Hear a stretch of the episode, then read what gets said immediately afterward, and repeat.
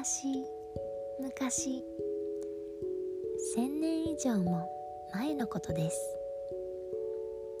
弘法大師空海が唐の国へ遣唐使として渡りたくさんの学びと修行を行いその天才っぷりを発揮して予定よりもずっと早く日本へ帰ってきました。荒波を越えて九州の大地太宰府の完全恩寺にその後2年と7ヶ月の月日を過ごしておりました。その間の出来事です。おや？あそこで誰が倒れている？すごく苦しそうな顔をしているがこれはいけない。足がマムシに噛まれてしまっている。すぐに毒が回ってしまう。これをなんとか早くしなければ。ととっさに唐の国で学んできた。呪文を唱えました。オンマユラーキランデーソワカオンマユラーキランデーソワカオンマユラーキランデーソワカクジャク明王の法力をもって治癒の泉を沸かせたも。うと呪文を唱え終わるや否や不思議なことにその近くから泉が湧いてきました。クジャク明王の力で湧いたこの薬の水。これはあなたにとって大事な毒消しになるだろう。早くこれで足を洗い流しなさい。とその水を使わせてみたところ不思議なことにあんなに苦しかった。足の毒の痛みも取れてきれいに全回復した。とのことです。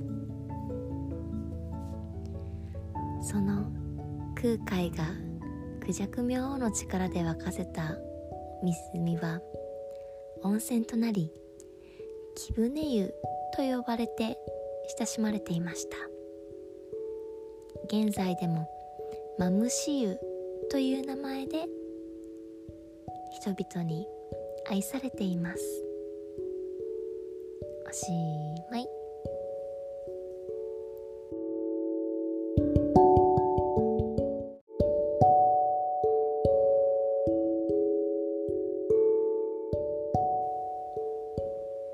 このお話は福岡県の糸島を訪れた時に出会った物語です。